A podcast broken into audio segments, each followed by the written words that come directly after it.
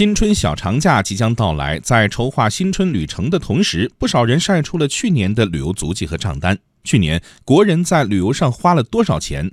哪些地区的消费能力比较强？哪些人群的旅游热情比较高？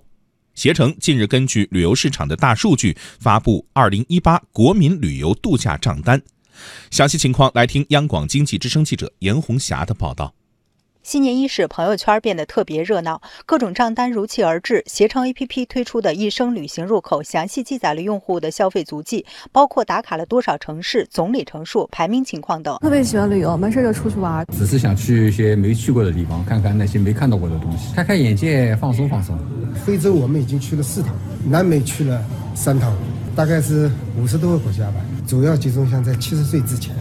二零一八年国人在旅游上花费了多少钱？数据显示，二零一八年国内旅游人数预计达五十五点四亿人次，收入超过五万亿元人民币，同比分别增长百分之十点七六和百分之十二点三。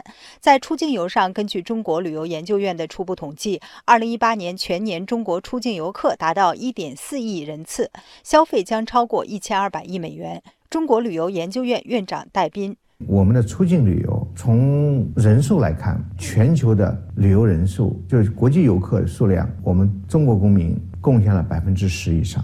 那从收入数上来讲，就二零一七年中国公民出境旅游的消费已经超过一千亿美元，那二零一八年那会超过一千两百亿美元。那这样一个数量的增长，在全球范围内来说，都是一个非常了不起的变化。根据推算，二零一八年国内游和出境游总计达到了五十六点八八亿次，总计花费接近六万亿元人民币。其中，在线旅游公司成为国人旅游消费的主要渠道。携程发布的数据显示，截至二零一八年第三季度的一年内，总交易额达到了六千九百亿元人民币，同比增长了百分之三十。哪个城市消费力最强？二零一八国民旅游度假账单根据市民旅游。消费总额排名梳理出二零一八旅游消费二十强城市。携程旅游公关事务部陈立南介绍，上海和北京依旧是稳居的前两位。川渝城市增长明显，成都和重庆分居了三四位。